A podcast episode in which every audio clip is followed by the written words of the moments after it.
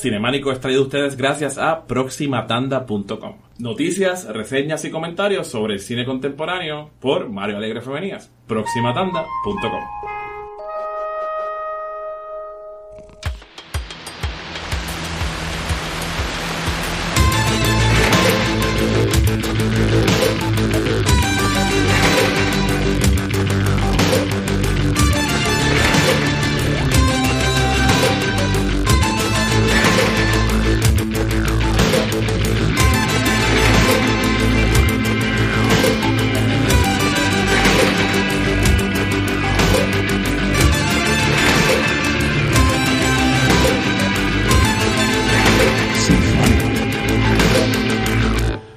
Bienvenidas y bienvenidos a Cinemánico, el podcast de cine que se esconde detrás de una roca que da vueltas y llega a ti por la internet. Mi nombre es Ezequiel Rodríguez Andino y estoy hoy en la grata compañía de Mario Alegre Femenías, Bianca Rodríguez Rojas, Gabriel Sánchez Vicepo.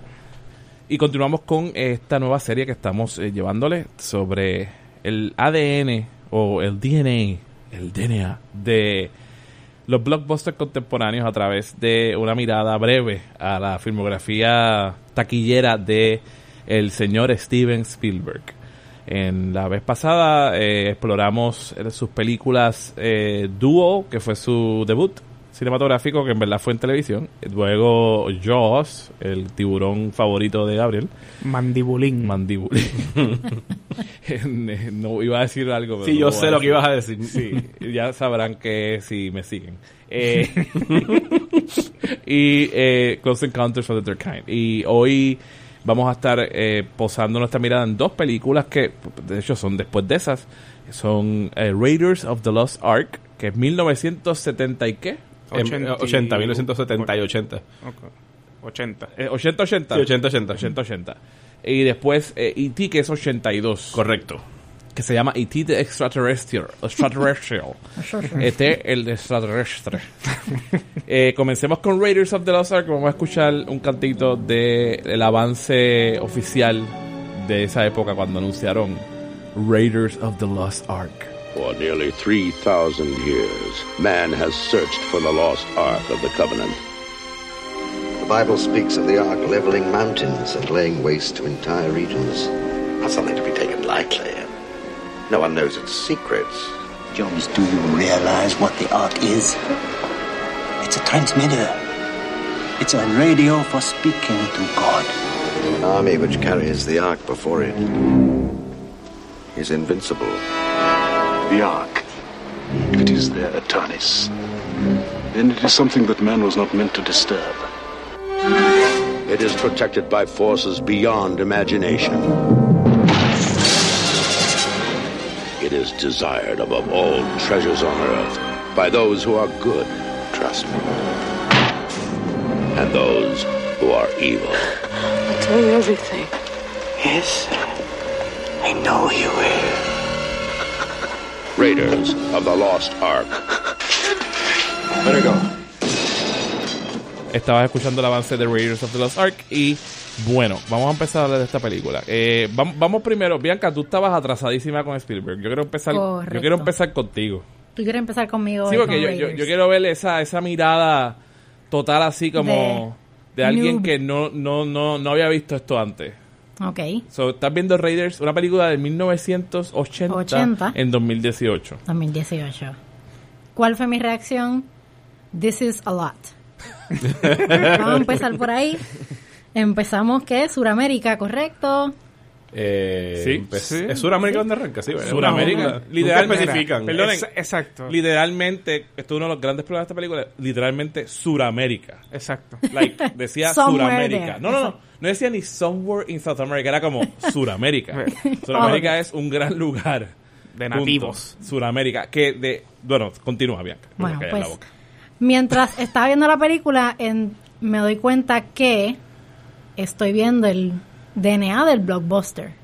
Digo, empieza por este, por aquí, después te cambian a otro lugar, estás en un salón donde te están explicando ciertas cosas, de momento vamos a otro país y después de ese país vamos a otro país y el, el- la escena del chase por los callejones de, no me acuerdo la ciudad, Cairo, me Eh, imagino. no, era, yo creo que Irak, actually. No, No, eh, no, era Cairo. sí, el. Medio Oriente. Eh, es que El avión pasa por Irak, pero termina en el Cairo. Sí, hace parada. hace Sí, parada. hace parada en Bagdad, correcto. El, el mapita y todo. El Era mapita, como que sí. yo he visto esto antes y ahora es como que, oh, Aquí, de ahí sí. es que lo sacaron. Entonces era este derroche de lugares donde pasa la acción, de lenguajes, de cosas que están sucediendo, de villanos, porque hay dos o tres. O sea, tienes el Big Bad, tienes el Bad que tortura, tienes el Bad que es not so bad, pero también roba. Entonces tienes el, el, es el profesor universitario, pero en su tiempo libre hace freelancing de buscar artefactos en, en la jungla. E- Era, it was a lot. Esa fue mi reacción inicial a la película. Fue como que, ah, o- ok. Aquí Ahora que- entiendo todo lo que yo he visto en estos Yeah. 30 años de vida, pues aquí es que empezó. Thank you, Spielberg. Entonces lo triste es que Spielberg logra meter un montón de temas y cosas en la película dentro de, de ese a lot que te está tirando en la cara. Sin embargo, que los blockbusters de hoy en día son tienen el objeto, pero no lo que está dentro de cada objeto que tienen. Y pues fue como tratan de imitar a Spielberg, pero not quite. Esta película es un libreto de Lawrence Kasdan. Mario, ¿dónde he escuchado ese nombre antes? Lawrence Kasdan eh, escribió también Empire Strikes Back, Return of the Jedi. Y solo. eh, y solo. Y solo. Con su hijo Jonathan eh, Kasdan. Que Gabriel, antes de ir a Mario, yo voy a dejar a Mario esto para el final. Gabriel, Raiders of the Lost Ark. ¿La pudiste ver o sencillamente estás aquí hablando de, de tu recuerdo? Mira, no la revisité. este, francamente, porque. no La has tenía- visto demasiadas veces ya. Yo no sé si la he visto demasiadas veces. La he visto suficientes veces, vamos a Mm, ponerlo así. eh, Me gusta esto. Este- Elabora, elabora. Pues nada, yo, igual que hablé con Joss en el último eh, podcast que hicimos, es una película que yo no cogí en el momento. O sea, digo, yo no estaba vivo en el momento, pero esa película también duró mucho tiempo como que, wow, Indiana Jones, la hostia. Este, y yo como que nunca entré en ella full, nunca la vi de principio a fin cuando chamaquita. Esto no fue hasta después en, en la high, que sé yo, 15, 16 años, que por fin la pude ver de principio a fin. Y estaba como que, ok, de nuevo, misma mierda que con Joss. I don't get it. O sea, sí, ok. En su momento fue lo que era. eh, causó sensación. Era el adventure film. Ah, mira este Indiana Jones, the lovable asshole. Porque es un asshole. este. Y pues los set pieces. Es eso, era lo que estábamos hablando contigo ahorita. Este, son set pieces puestos y pues entre medio pues pasan cositas. Pero eh, como dice Bianca, it's all over the place. Es mucho, es mucho tratando de meterse dentro de un espacio limitado de, de tiempo. Este, y pues yo nunca fui fanático de Indiana Jones, ni hablar, o sea, no sé si vamos a hablar de las demás, pero la segunda me, me jodió la cabeza cuando niño. La única que tengo buenas memorias es la tercera, por Sean Connery, porque me dio risa, y porque la vi en el momento, pero de verdad que con Raiders, I don't, no sé, mano, no sé. Cuéntame, Mario, porque es buena. Mario, eh, si te O toca... porque te gusta, te, perdóname. te toca defender Raiders salgo, salgo, salgo. Déjame salir de la esquina, salir a defender a el señor Indiana Jones. Eh, una leve corrección, Raiders of the Lost Ark es del 81, lo acabo de chequear aquí haciendo una búsqueda de algo rápido Ah, en. IMDb. Eh, así- 1981, o sea que eh, 81. está separada de E.T. por un solo año. Exactamente. Eh, John Raiders, la primera Indiana que yo vi fue Temple of Doom, eh, alquilada en VHS cuando tenía, qué sé yo, 5 o 6 años. Una película que me encantó de chamaquito. O sea, era una, sobre todo más, más Temple of Doom que Raiders of the Lost Ark, que es una película que apela más, yo pienso, a, a, a niños, nada más que con la inclusión del personaje de eh, Short Round, el chamaquito asiático, eh, que sí, tiene un montón de problemas, pero no vamos a entrar en ellos ahora, en problemas raciales. Eh, Los podemos encontrar en Raiders. ¿no? Sí, sí, no los vemos ahorita. Eh, Sí, yo, yo, yo voy a hablar de ellos más tarde. eh, pero Raiders of the Lost Ark es una película que vine a descubrir después, yo creo que incluso después de ver eh, Last Crusade, cuando haya salido, que esa fue la única que pude ver. en- 89. Eh, exacto. Las Crusade yo la pude ver en el cine. Y yo creo que después es que yo llego a, a Raiders porque las veces que me la ponían a mí de niño, honestamente a mí me, me aburrió un poquito. Raiders. Sí, sí. Específicamente, porque Temple of Doom yo la vi un chorrete de veces. Porque específicamente me acuerdo que me encantaba ver la parte de la montaña rusa del final. Claro. ¿Sabes? Era más. Raiders, eh, perdón, Temple of Doom es más un ride en términos de machina. En Raiders of the Lost Ark yo. Como que toda esa parte que están hablando y los nazis y que se iban para Tibet y que se excavando la, la tumba en Egipto para encontrar el arca, esa parte a mí me, me aburrió un poquito. Viéndola ya de grande, eh, yo admiro mucho Raiders en términos de, de dirección y de película de aventura y de acción. Lo que es la secuencia de... La secuencia de la persecución en el desierto, todo lo que es la, perse- la persecución en el truck, eh, para mí es de las mejores persecuciones que se han eh, filmado. Y entiendo en, en parte lo que dice eh, Bianca en torno a que sea too much, en el sentido de que pues con esto eh, Steven Spielberg y George Lucas, a quien hay que mencionar que comparte crédito, no de producto, pero que también en la historia del Escribió, tratamiento- Sí, sí. el- en la historia. Es, es el culpable principal. Eh, ellos querían hacer un throwback en, en el 81 a los serials de los 80 y los de, perdón de los 40 y los serials son estas estos shorts que tú ibas a ver al cine antes de que dieran el, el main feature la, la película que ibas a ver que duraban 10 15 minutos y eran ese ese típico final de ¿qué pasará con los héroes? regresa la semana que viene para ver la conclusión de tal tal cosa o sea de ahí es que sale Flash Gordon y estas eh, ese tipo de de películas de de cortometraje, perdón. Y pues sí, Raiders of the Lost Ark se siente en ese sentido como si hubieras visto cinco o seis serials de cantazo. Yes. ¿Sabes? Como que podrá salir de la tumba, podrá salir de la cueva, podrá sobrevivir la pelea con el nazi grandulón en el avión, ¿sabes? Pero en ese sentido entiendo la, la, la crítica del too much, pero es algo que después ya de haberlas visto las tres, mm, a la que siempre regreso cuando quiero divertirme con una película de Indiana Jones, ahora tiende a ser Raiders, no Temple of Doom, Ni Crystal Skull. ni, no. ¿Cuál? Eh, eh, yo creo que ni Spielberg habla de eso. No, hasta Spielberg ha hablado mal de Crystal Skull. O sea, esa fue como que la película donde yo estaba borracho en una barra cuando dije George Lucas, sí, loco, yo la hago. Y, Él hizo esa mierda. Sí. ¿Qué cosa? Él la dirigió también. Él la Él la ha dirigió. dirigido a Sí. las cuatro. La Sí. dirigió a las cuatro. Sí. Iba, iba a dirigir las cinco si lo dejan. Sí. Oh, my Qué God. morón. bueno, pues. Ezequiel, dale. ¿Y tú, Ezequiel? No, Suéltalo. Yo quería contextualizar y también dar mi opinión brevemente, pero saben que yo nunca soy breve, así que se jodieron. Eh, eh, eh, mira, yo puedo entender que esta es la obsesión de George Lucas con el pastiche. O sea, George Lucas nos legó el pastiche en el cine contemporáneo, la manera en que por lo menos consumimos el pastiche. Que es coger todos estos elementos de cosas que me gustan y yo voy a hacerla nueva, ¿no? Pa, pa- porque pues, yo vi todas estas cosas, me crié viendo estas cosas, yo quiero jugar con estos elementos y quiero presentarlos de una manera propia, dinámica mía. Y George Lucas yo creo que es un tipo bien problemático en ese sentido porque yo no creo que él es muy bueno en realidad en esto. Él tiene buenas ideas, eh, pero yo pero creo que son como half-ass. Eso es mi, mi, mi crítica con Lucas siempre ha sido, después de verla también ya de adulto, que él quizás tiene ideas chéveres, pero sus ejecuciones suelen ser desastrosas. So, claro, él no es el que escribe la historia, es Kasdan, que es mejor libreti mucho mejor libretista que Lucas. Eh, y Spielberg lo que hace aquí es ejecutar también, yo creo, sus propias, eh, ¿verdad? Fantasías que quería recrear de ese pasado que dice muy bien Mario de, de los seriales, pero también eh, él siempre ha dicho que él tenía esta pullita de que quería hacer un James Bond también, so aquí está es un poco el, full- el, wishful thinking de que este es su propio James Bond donde él puede jugar y eventualmente por eso yo creo que ha dirigido todas las películas.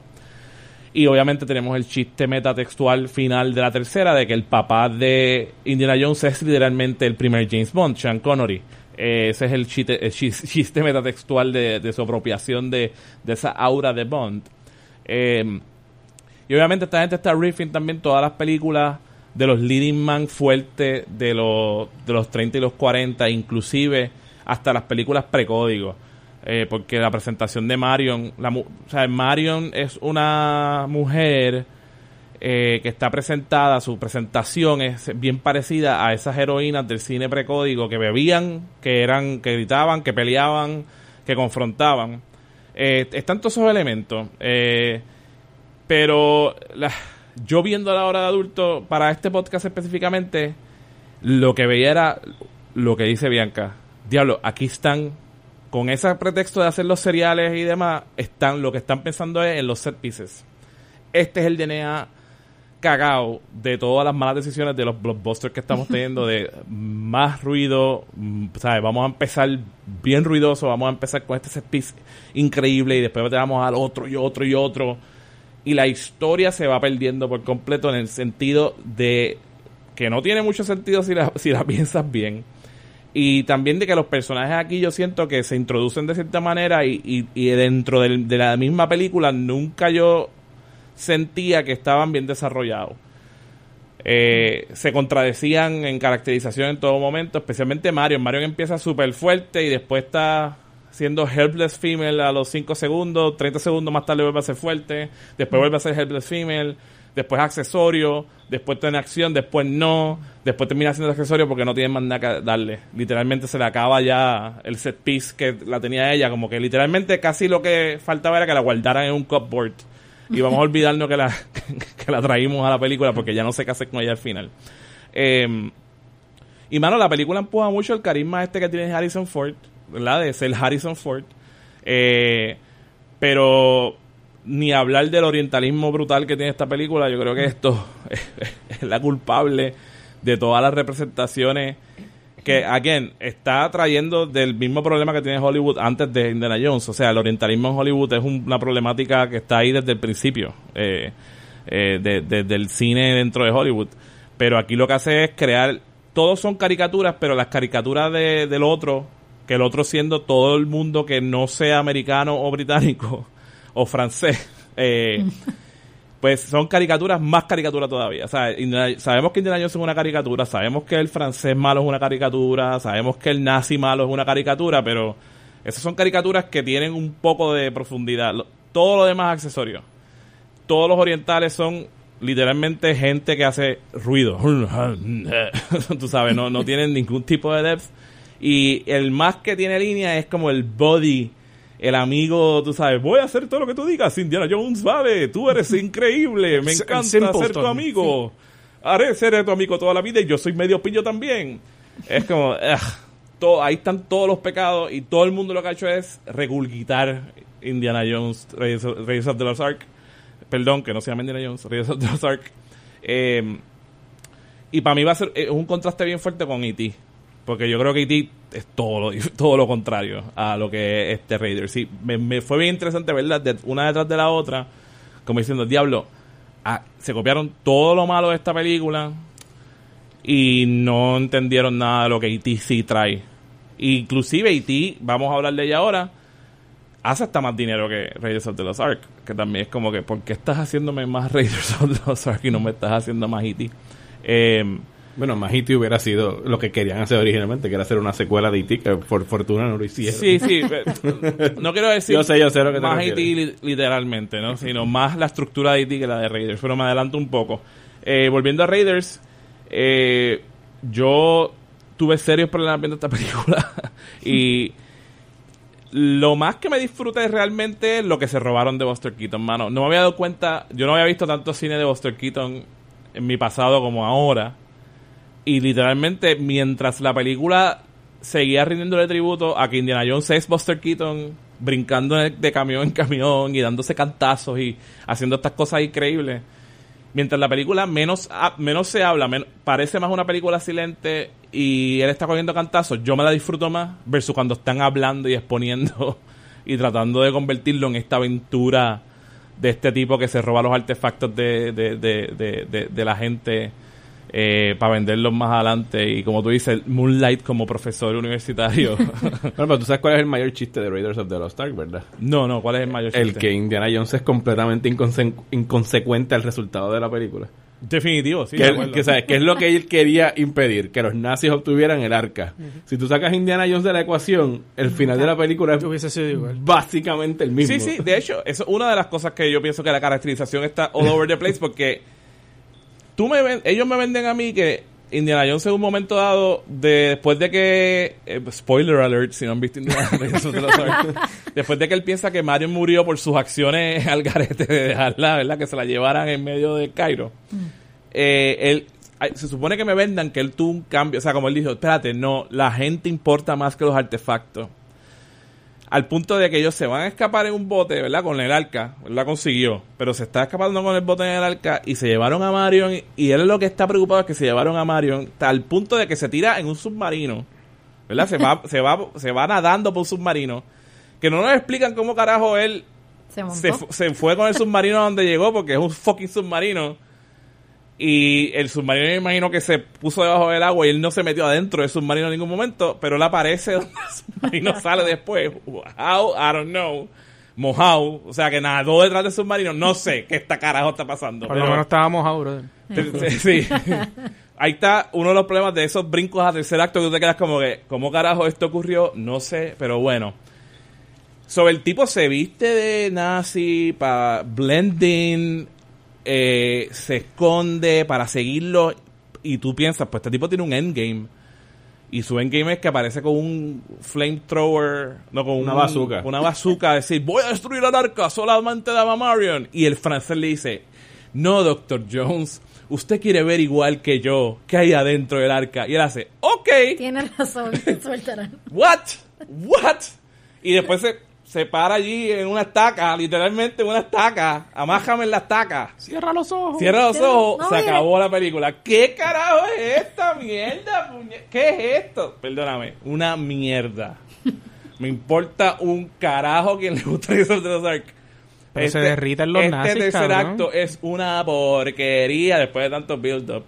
Y se nota que es como que, ah, mira, se nos acabaron los set pieces, pero queremos hacer los fantasmas que y los que se Se derriten. ¿Cómo llegan de años aquí? Olvídate. una estaca ahí. Y nosotros tenemos unos efectos especiales bien nítidos. Y voy a citar a alguien. Yo no había leído esta cita.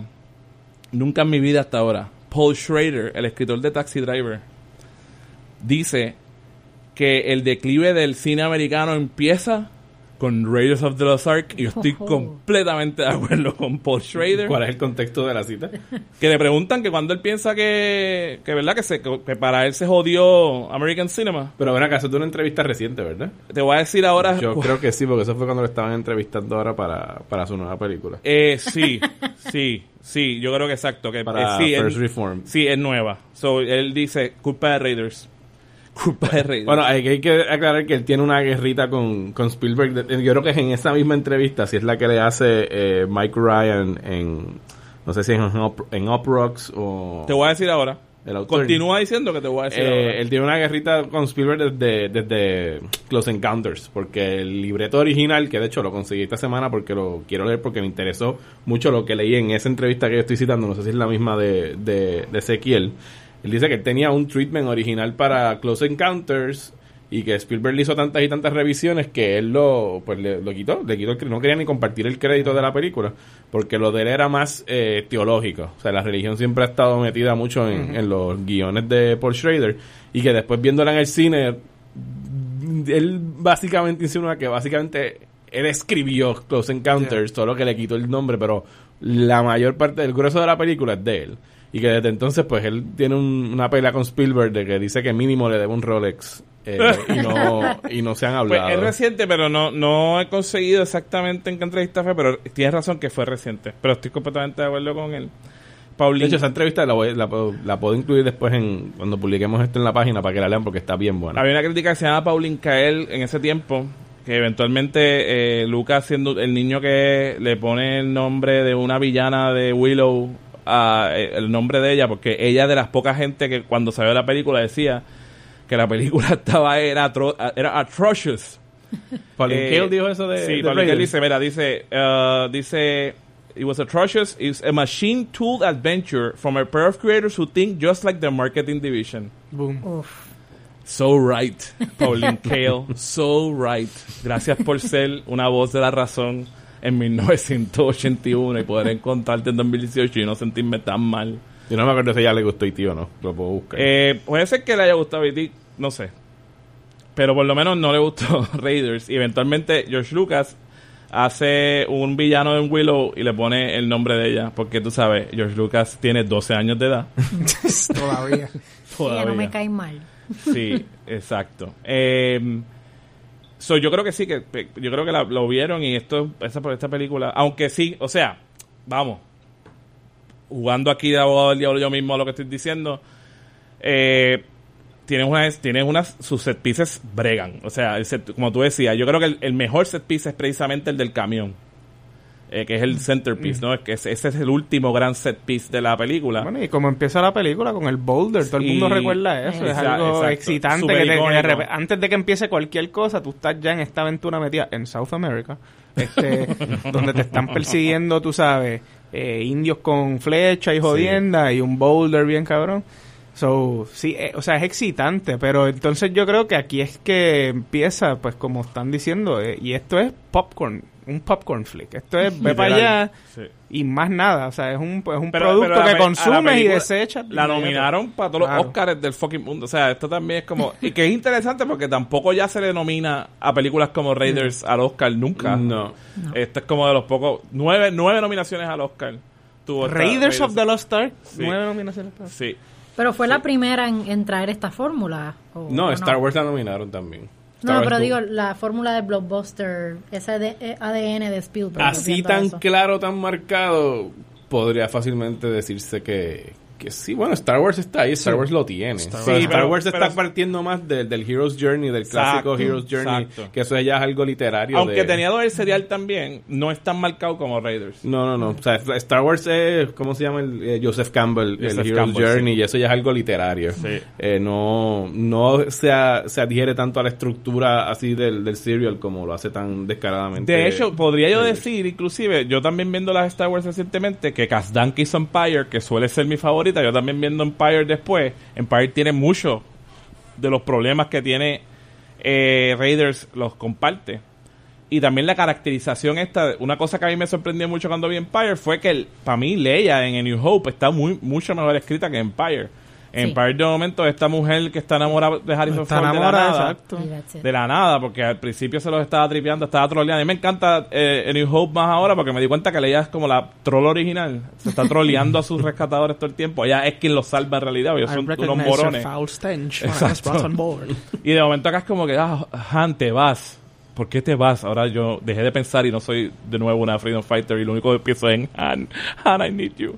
Eh, porque, Pero déjame besar a mi hermano, Yo pa. creo que Kazdan, sí, pero eso fue en, eh, en New Hope. Ve, en New Hope es mejor porque allá está insecto. No, no, no, No, no, no, no, no, en El Empire fue. Al principio. Pero hay un, hay un beso en el New Hope. No, bueno, Hay un abrazo. Es un abrazo. Tierno. Es un abrazo. Y una es mirada. una- Es, un abrazo raro. Oye, ese... no hay nada en ese abrazo. bueno, nada, yo estoy pensando en otro abrazo que después hablamos. Este, eh, sí, tienes razón.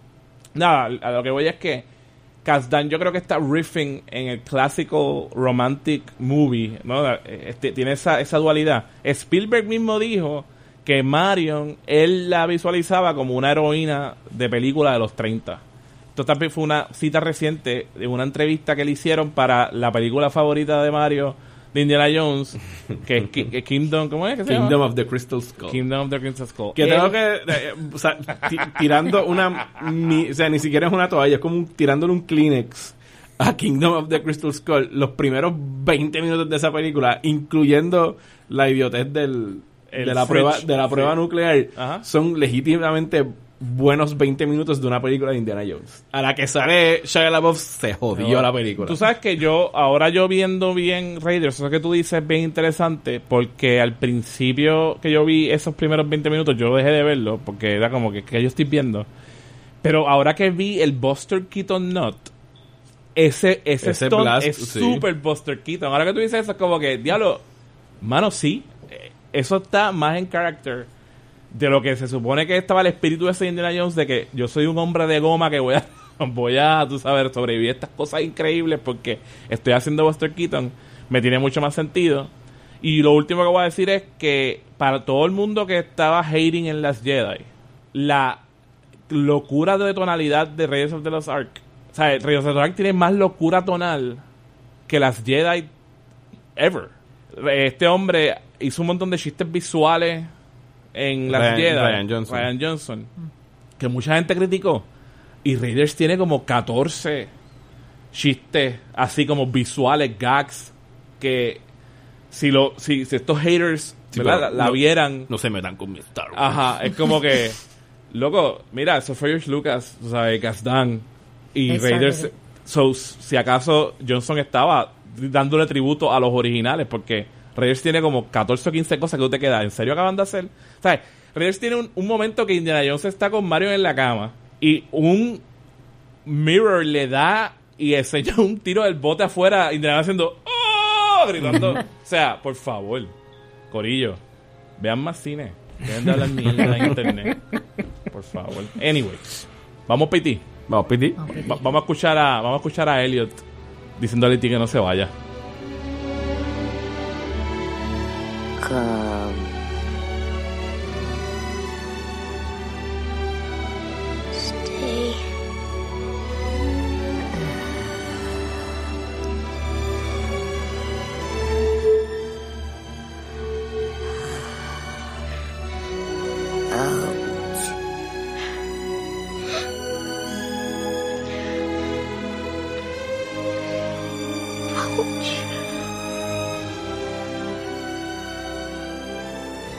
Eso era E.T. eh, de extraterrestre, que este, este es el follow-up de Spielberg a Indiana Jones. ¿Y qué película más completamente diferente tonal? Vamos a empezar con Mario ahora, con E.T. Eh, E.T. 1982. Esta película me llevaron a verla al cine. Yo no tengo ninguna memoria de haberla visto en el cine, pero sé que me llevaron porque hay- hay una foto mía al lado de algo que el que fuese dueño de cine en aquel momento creyó que se parecía a E.T.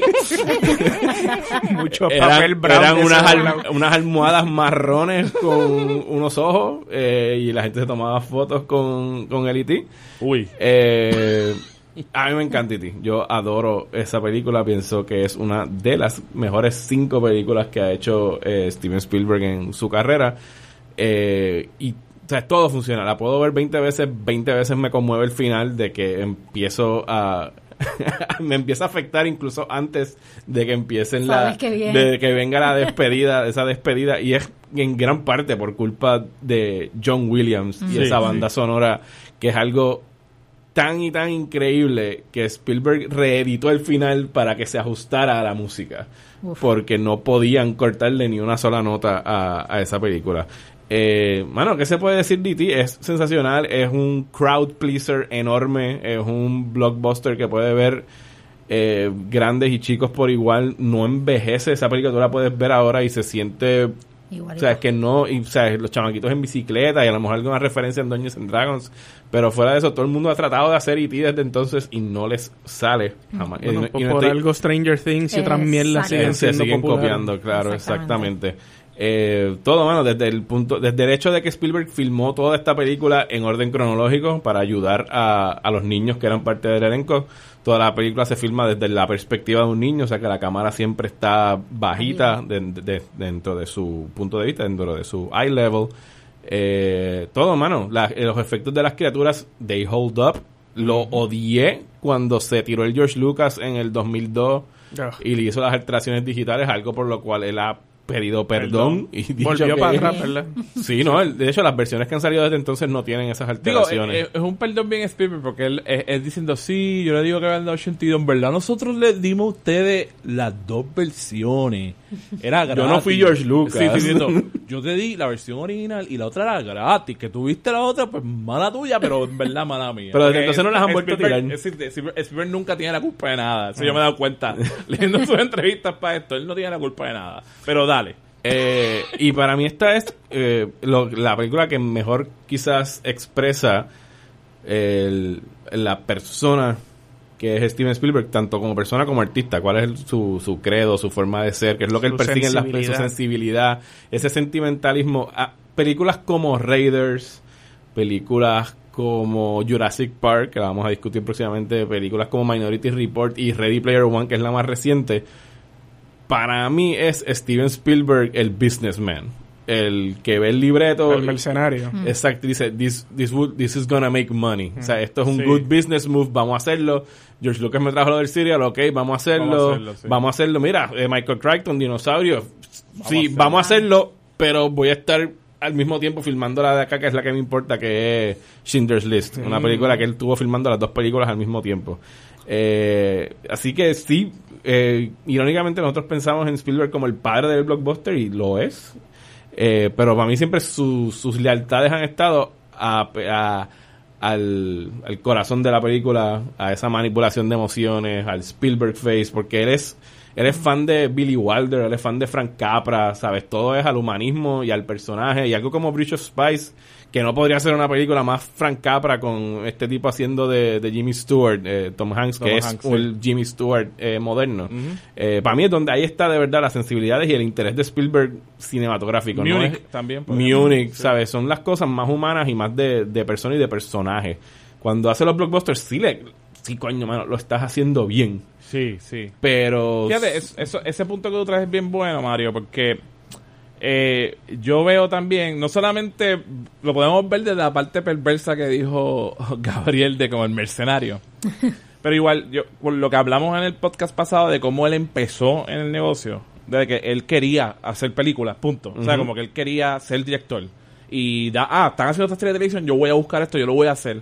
Yo también veo una cuestión de, de, de técnica de trabajador. Eso está interesante, ¿verdad? De, que- de- de que a él le gusta el trabajo del cine. O sea, él quiere ser director.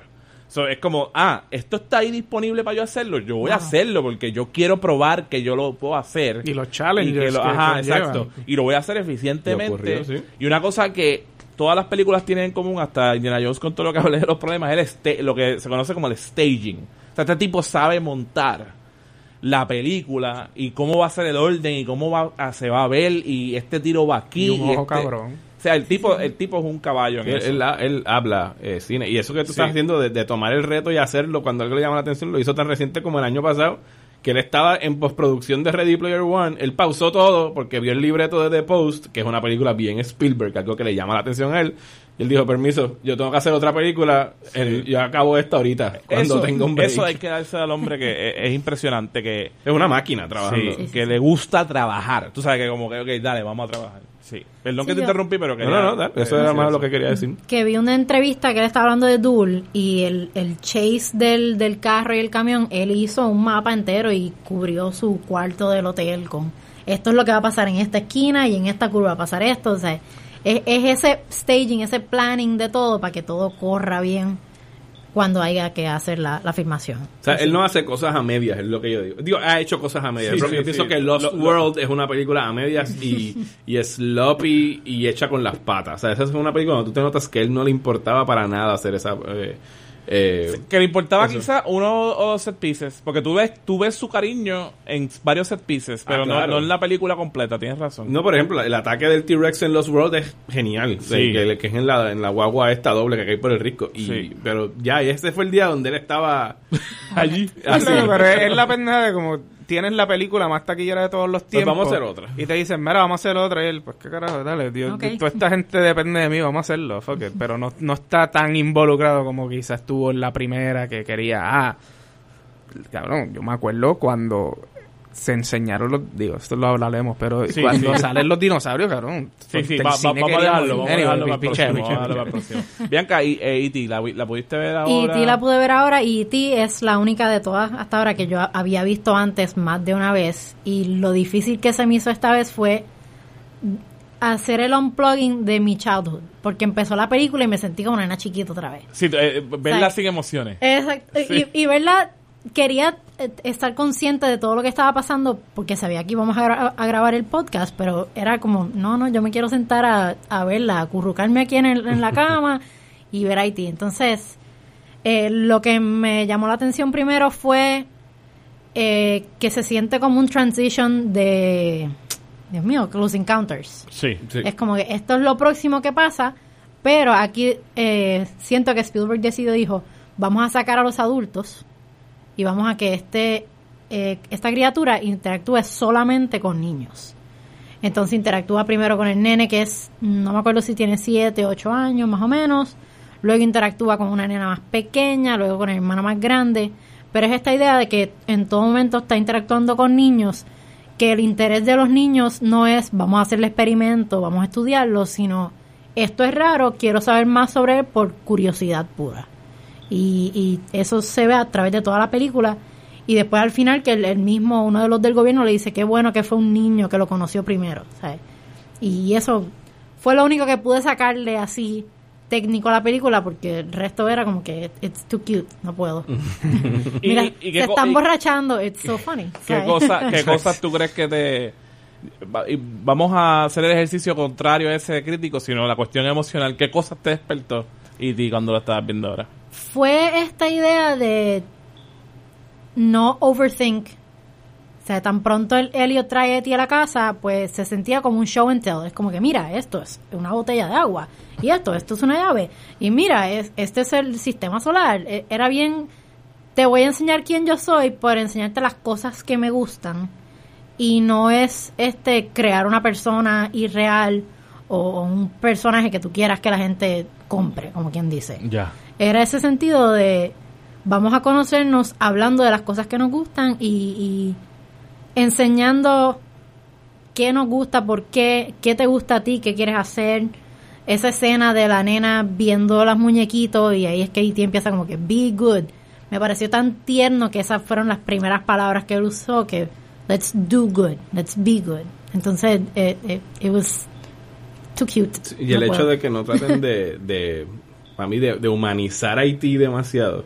De, o sea, Haití es básicamente un puppy. Un Es- puppy. encontraron un puppy que este, están enamorados de él Sí, y sí. tú o sea, te encariñas con él por lo mucho que significa Haití para, para los tres hermanos. Mm. No necesariamente porque lo hacen. O sea, cuántas pa- la- las palabras que tiene E.T., las, todas las palabras que dice E.T. al final de la película son las mismas palabras que él aprendió desde el del principio. Que, de hecho, la primera que le dice Elliot, que es cuando se está yendo el cuarto, es I will be right here. Mm. O sea, a mí me gusta cómo van, el vocabulario de él es exactamente lo que él escucha de, de, lo- de los nenes. Sí, sí, sí. Y es, it's cute, sí. Gabriel. Es una película con, con corazón, mano, con, con, con alma, cosas que, pues, obviamente Raiders y algo que tiene Close Encounters, algo que en partes, en algunas partes tiene Joss, aunque Joss, pues, no tanto, pero eh, no es, digo, es manipuladora en... En, En el buen sentido de la palabra. Claro, Lo es, lo es, lo es, es. lo es, pero no es, no es eh, un sappiness que no se pueda tolerar. Es bastante sincera. Este, por eso, o sea, cuando este dice de las cinco mejores de Spielberg, yo la pondría, olvídate, uno, dos, tres, no me entiendes, por ahí. Este, igual yo la vi, esta sí yo la vi cuando chamaquito, es una que he visto a través de los años y todavía, como, como están diciendo, it holds up, porque eh, o sea, trasciende en la época, aunque es bien de la época en, en el sentido del setting y de toda esa pendeja, y lo hemos visto repetido un millón de fucking veces y todavía no acaba ese, ese homage que, que le tienen a los 80 en todo, mano.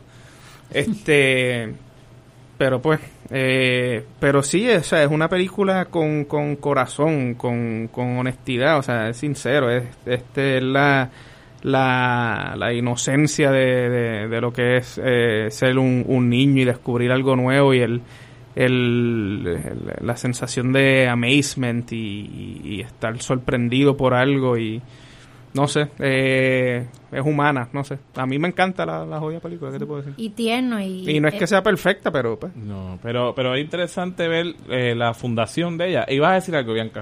Sí, que es también que los niños querían cuidarlo. Era, no le enseñes esto a mami, hay que cuidarlo, hay que protegerlo, hay que darle comida, o sea, el nene le trae un sándwich. Es, es esta idea de el corazón en- está en let's take care of each other y aprender de nosotros. y están claro en Fuck the Police y Fuck the Adults. No, y que también una vez hacen la entrada a los adultos, o sea, la mamá siempre está ahí, pero una vez ya tienes la, la, la escena esta de la invasión de los adultos, que es literalmente una invasión de la casa de los adultos, en ningún momento, ¿sabes? Las que han venido después que han tratado de, tratado de replicar el modelo, siempre son los adultos siniestros, los que tienen Sí. intenciones malignas. Sí. Y aquí el personaje de Keys, de Peter Coyote, es un Elliot adulto, ¿sabes? Que está fascinado con esto y quiere cuidar y quiere que no lo maltraten y están tratando de salvar a Haití al final. Sí, lo van a estudiar y tú sabes que lo van a disectar eventualmente y todas las... Sí. Posiblemente sabrán las intenciones, pero que en ningún momento hay una intención claramente maliciosa, que es por parte de los la idiotez esta que hizo Spielberg de quitarle las pistolas al FBI y, Bueno, ponerle. Sí. O sea, es como que, mira, mano, en una situación de verdad hubiesen estado en- encañonados porque no sabían lo que era esta amenaza. ahora- que, que- que- que Apache. así fue filmado, así fue filmado originalmente. Claro. Sí, como esa es la intención original. Eso que tú dices, Mario, me, me gustaría pausar un momento ahí para puntualizarlo, porque yo pienso que eso es parte de lo que hace esta película una gran película, con todo y con un blockbuster, que es, ellos todo el tiempo, la película te mantiene, el gran misterio de esta película es precisamente que, como lo estamos viendo desde la perspectiva de los niños todo el tiempo, nosotros estamos con ellos todo el tiempo, la manera en que el staging, el framing de los adultos que persiguen E.T.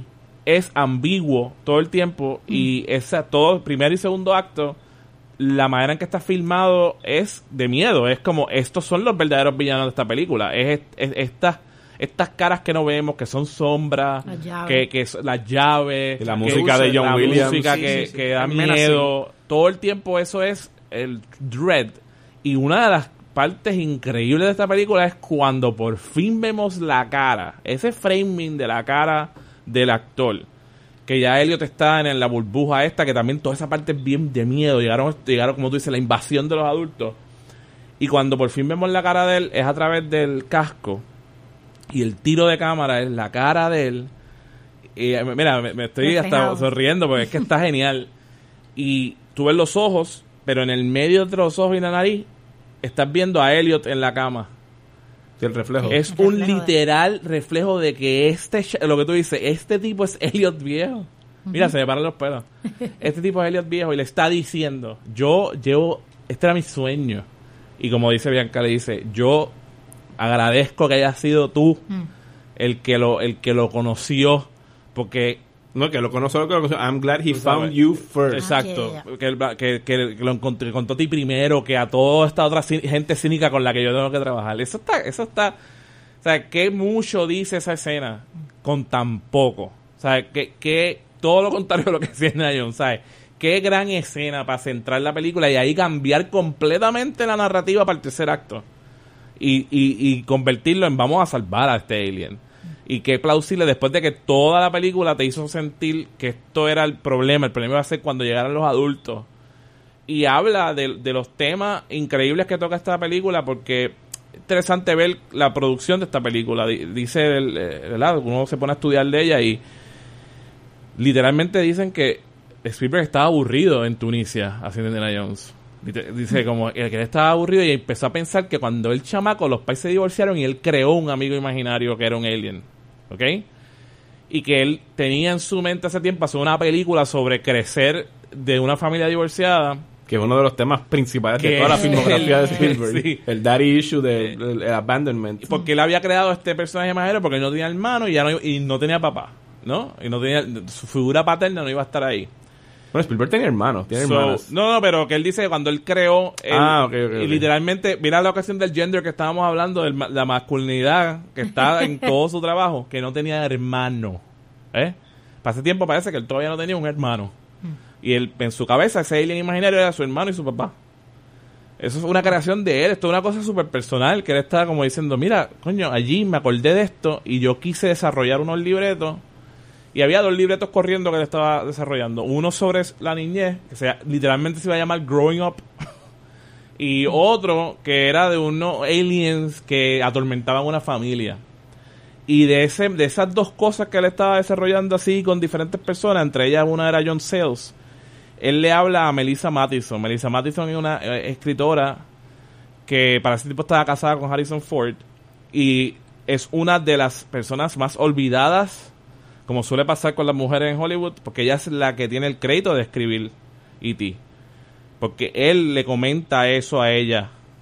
Le dice, mira, yo tengo estas dos ideas. Y ella le- y que tú crees que si me ayudas a escribir un libreto y ella es la que entrega un draft que se llama primero E.T. and Me. Lo hizo en ocho semanas.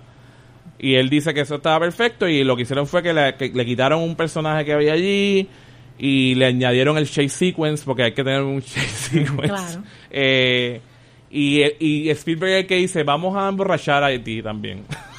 Porque, you know, we need a, a funny thing. Y por Emborrachar extensión al niño exacto, también. exacto. Get them both drunk. Yep. Y entonces ahí es que nace esta película y, y yo creo que ¿sabes? se denota un montón precisamente cuán cuidado está la pre- eh, precisamente en, en contrario a um, Close Encounters, que a mí me encanta como dije la otra vez, pero la cuestión familiar no está, o sea, Spielberg no como que no cuadraba para tiempo. Yo creo que el Spielberg ese que tanto hablamos de la familia en Close Encounters no está porque el país se va y se olvida a sus hijos, o sea que Y él estaba soltero para Close Encounters. sí, exacto, eso es súper importante. No tenía hijos, no era papá. Y, y él, yo creo que él mismo ha dicho después como que, ah, eso no, eso, esa es de la parte que, de que no estoy muy feliz de Close Encounters, que es que el tipo deja a sus hijos sin pensarlo dos veces, porque son sus hijos. Digo, déjame aclarar, yo creo que él también estaba soltero para... No sé si él estaba casado antes de casarse con... Por- yo no, Con- yo creo que todavía estaba soltero para este tiempo, pero el, el hecho de que eh, se- la gente se olvide que esto lo escribió una mujer, ¿verdad? Que estaba casada, que, Ajá.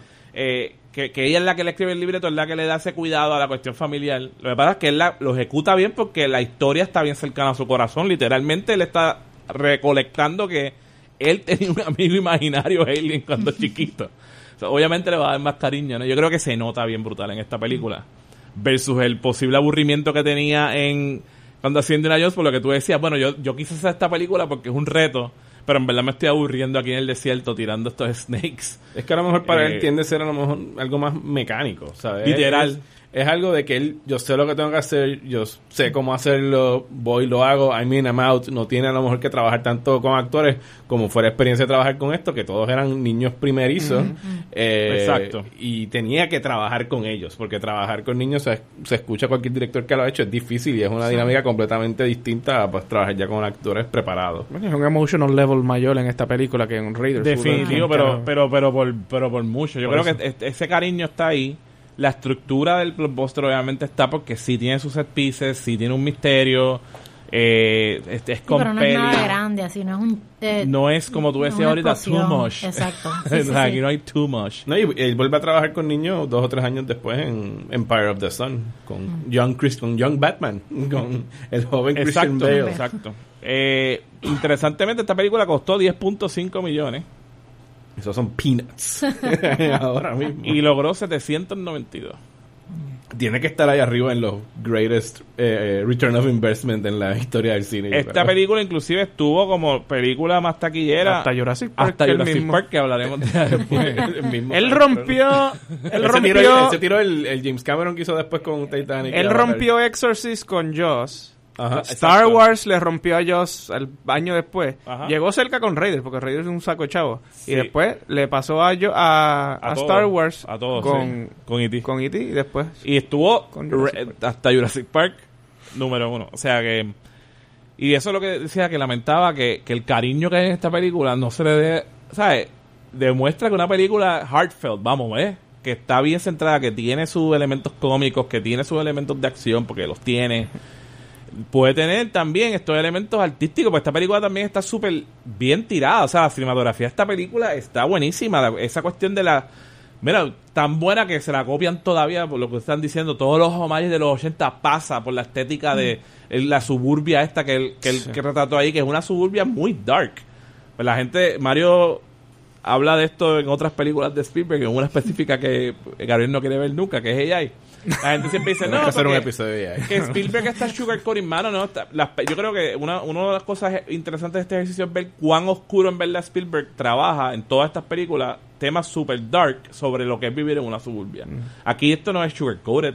Estos nenes están solos todo el tiempo, sin supervisión pre- previa. La, la manera en que la casa está tirada es, es foreboding. Estos niños están sufriendo. Esa es toda la metáfora de esto que puede ser bien conservador y puede ser problemático, pero es como estos La niños están fracturados, la familia está fracturada y esa fractura les duele y están, tienen trauma. Estos niños tienen trauma y bregan sus traumas de diferentes maneras y, y todo es opresivo para ellos. Y el, el alien se convierte en, en la gran alegoría de cómo se sienten en realidad. Y por eso es que se dicen, hay una frase bien, bien interesante que dice, es que eh, él le dice a la nena para convencerla, como es que los adultos no lo ven. Y ella le dice, por favor, por favor, la noche, por favor. Pero es que los adultos no lo ven. O sea, es una cuestión, no ven el, el cariño y el amor de la amistad. Los, los adultos no lo ven hasta el final, hasta cuando se está muriendo. Es que no hay el cambio de, ok, salvemos a este niño, que porque Iti es un niño también que el pai lo dejó. O sea, es tan obvio como eso. El pai se olvidó de su niño porque tenía que ir y lo dejó. Estaban cogiendo matita y se fueron temprano. Y definitivamente tiene un montón de lecturas bien interesantes. Es una, una película muy buena.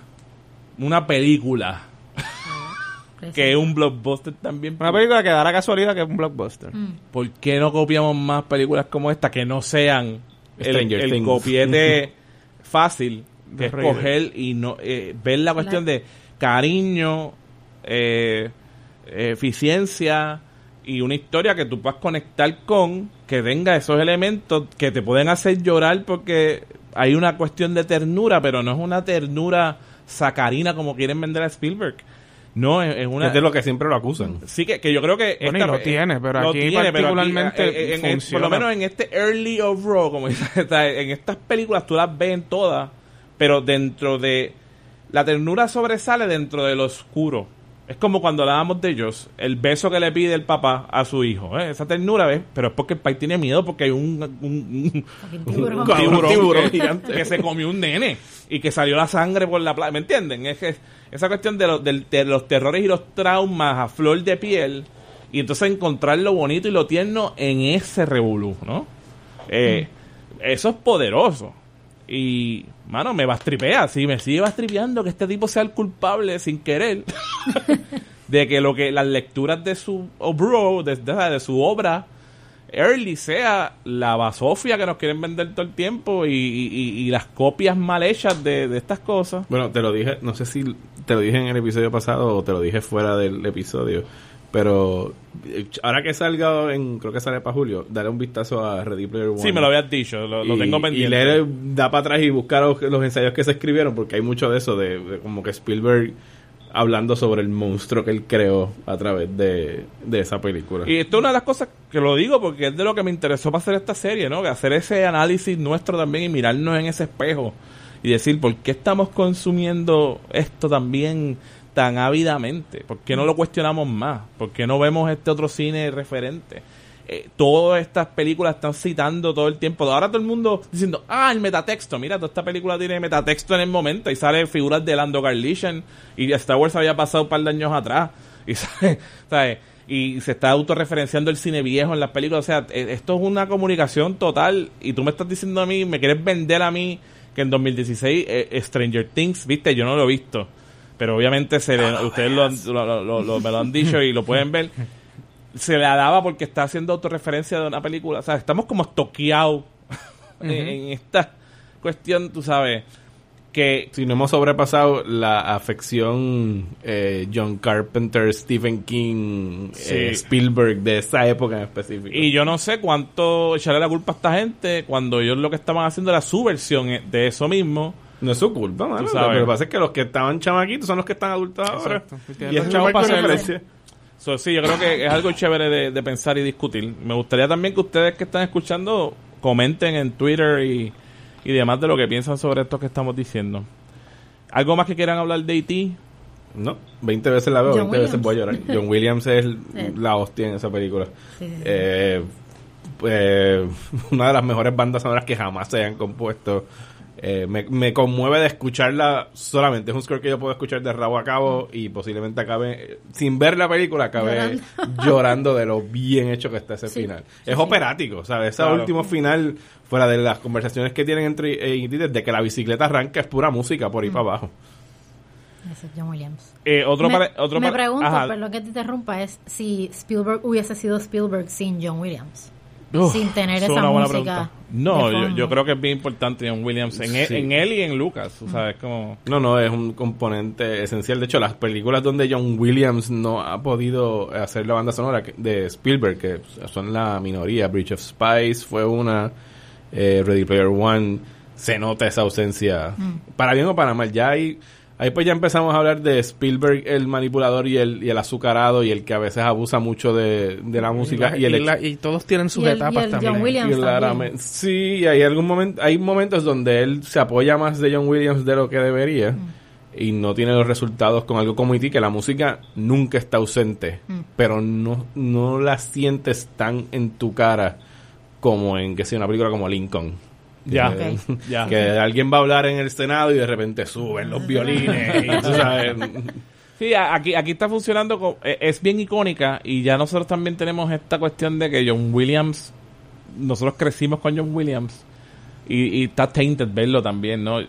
Yo trato de hacer ese ejercicio mental, ok, la primera vez que esto se escuchó, la primera vez que estos acordes se escucharon, yo creo que funcionan súper bien como música incidental, que lo que hacen es subir la tensión o poner un poco de acento a lo que está pasando, versus la prominencia a esta hora de que las bandas sonoras están ahí para que Para decirte cómo sentirte. Exactamente Exacto. lo que debes de sentir, sí, yo, yo creo y que, no, han, no han sabido imitar la emoción de esas bandas Sí, sonoras no, en las películas sí. de ahora. o sea. O, o lo tratan de imitar a la cañona, que es lo que hemos hablado. Un, un paréntesis que va a decir, o asterisco, es que interesantemente, obviamente, Kathleen Kennedy es la productora de esta película, porque ella es de la, la fundadora de Amblin Entertainment, que se fundó en el 81 con Steven Spielberg y Frank Marshall. Y Kathleen Kennedy ahora es la Presidenta que corre Lucasfilm. la mayoría de los blockbusters que es lo que está así que ahí hay una razón específica también que podemos decir de que igual estamos estoqueados porque todavía estamos bregando con la misma gente desde 1981 para bien Pero fíjate, yo creo que lo que Kathleen Kennedy, todos los haters de las Jedi se ponen ir para el carajo. Eh, pero lo que está haciendo, eh, a mí ya está haciendo las cosas bien con Star Wars, con excepción de la parte o sea, del negocio de que necesitamos sacar un, una película de estas cada año, Ay, cada sí. seis meses. Pero, o sea, lo que hizo con, con las Jedi, de la manera que lo ha manejado hasta ahora en términos de, de más diversidad dentro de este universo, sea, hay, le doy sus cosas a favor y sus cosas en contra de cómo lo ha manejado. Y, y es una mujer brillante en lo que se refiere a una leyenda en la producción de, de cine. No, y y aquí ves que es el principio, o sea, este es el comienzo de su leyenda, ¿no? ¿Qué, qué tal, qué más que, que casi empezar, ¿verdad? Con... Sí, pero E.T. es- yo creo que, tú sabes, E.T. es como, toma, de Claro, esta pero- película, un pero año ella- después de fundar Amblin, ¿me No, entiendes? ella- Me ella acuerdo en los es- credits en, en Raiders era Special Assistant. Exacto, todavía no Spielberg, era o productora como aquí, está su, Pero- como su... ¿sabes? Exacto. ¿Qué tal comenzar? A lo mejor ha hecho, produjo antes cosas, pero ¿me entiendes? Como fundan Amblin Entertainment. I'm here. Y, al año, E.T.. y al- en, el, en el 81, ¿verdad? Y en el 82 es como, aquí tienes E.T. Muchas gracias. Eh, increíble, increíble, realmente increíble en, en ese sentido. Pues bueno, con esto concluimos esta edición de la segunda eh, entrega de, de esta serie de Spielberg y el ADN del blockbuster contemporáneo.